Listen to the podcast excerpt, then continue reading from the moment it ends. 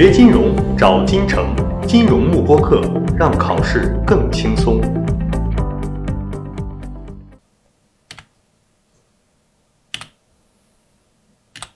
好，然后我们来看一下第七个，叫 yield spread。那 spread 在我们这个固定收益里面也是非常重要的一个概念，叫做利差。利差。那么什么叫利差呢？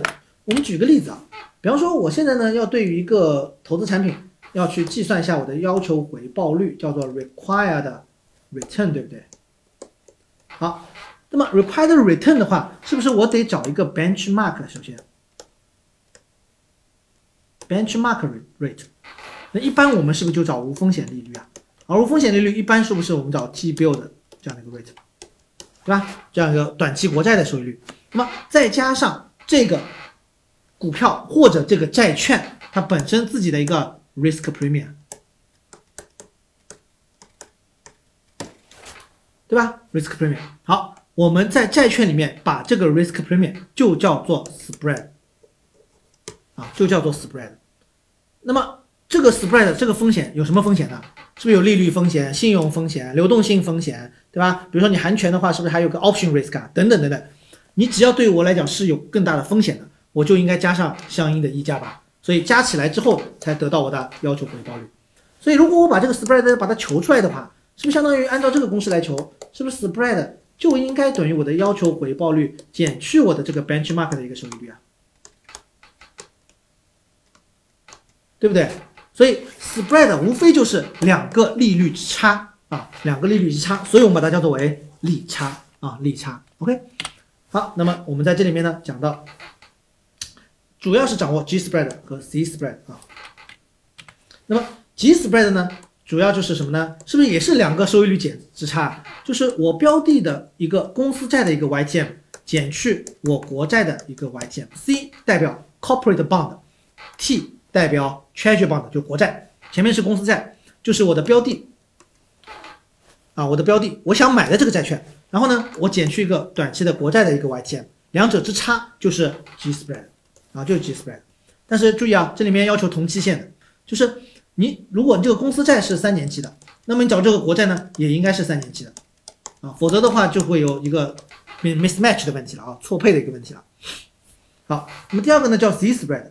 那么 this rate 不是 YTM 相减了，是 spot rate 的相减，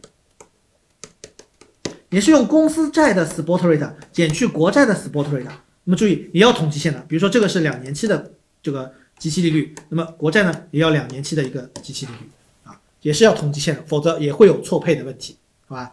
所以说白了，G spread 就是两个 YTM 相减，C spread 就是基期利率相减就 OK 了，好吧？好，那么关于当中这个 I spread 呢，它其实大家只要知道它的 benchmark 是 swap rate 就可以了。就这个 benchmark 啊，它不是找这个 treasury 的，是找的是 swap rate，就在我们衍生品里面互换，比如说利率互换，这个一讲的话就可能又讲长了啊。就在我们的 interest rate swap 里面，swap 不就互换嘛？利率互换是不是要么就是固定，要么就是浮动？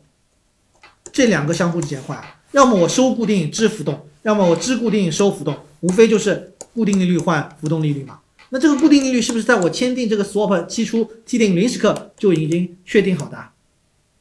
那么这个确定好的固定利率，我们就把它叫做为 swap rate 啊。所以它这个 benchmark 呢，就是用 swap rate 作为 benchmark 的啊。至于什么道理，我在这边就不跟大家多说多细说了啊。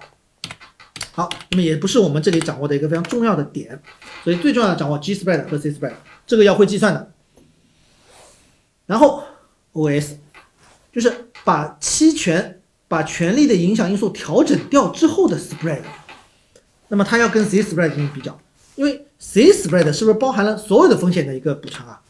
比如说我就拿这个 block block block 啊，那么下面呢是我们的这样的一个这个无风险的一个利率啊，就是我这个无风险的一个利率，上面呢相当于就是我的。risk premium，那么加起来总的是不是就是我的 required return 啊？我用这个大家能理解吧？好，那么这个无这个 risk premium 里面有很多了，包括 credit，对吧？包括 interest rate，对吧？包括流动性，是不是还包括了这个 option 啊？对吧？那么这个什么叫做 OAS 呢？就是说，如果我把这个 option 的影响因素啊，我把这个 option 的影响因素啊剔除掉之后，那么这部分的 spread 还剩下多少？对吧？好，这是 OAS，然后这里面全部加起来，如果不去掉的话，是不是总的就是我的 Z spread？总的就是我的 Z spread。那么如果去掉 option 的话，是不是就相当于就是我的 OAS？我用另外一个颜色。那么这里面谁大谁小的问题了，对吧？好，那我们来想啊，无非就是掌握两个，一个是 callable，一个是 portable。好，正好我们来回顾一下，第一个叫 callable bond。那么大家想看，callable bond 是不是给到发行人一个权利？当市场利率不断下跌，债券价格不断上升的时候，这个发行人就愿意将这个债券进行 call back 啦。所以对于发行人是不是有利？对于我是不是不利啊？所以让大家去比较 OS 和 C spread。那么 OS 是包含了什么？credit，呃，这个这个 liquidity，什么 interest rate。但是 Z spread 是不是除了这三个，我都写一下啊？credit、liquidity、interest，是不是还有一个 option 啊？相当于 OS 是没有 option 的。那么大家想看，callable bond 是对于我是不利的，对于我投资者是不利的。我们讲产品类科目，大家都是一般都是站在我是投资者的角度啊，我要去买债券、买股票啊，是 investor 的角度。那么大家看，这个 callable bond 是不是对于我投资者不利啊？那么不利的话，现在我把不利因素、影响因素剔除掉了，是不是就变成 OS 了？那么剔除掉之后，是不是相对对我就有利了？相对对我有利的话，那我的要求风险补偿是不是就应该是下降的？那么这个风险补偿，那不就是 OAS 吗？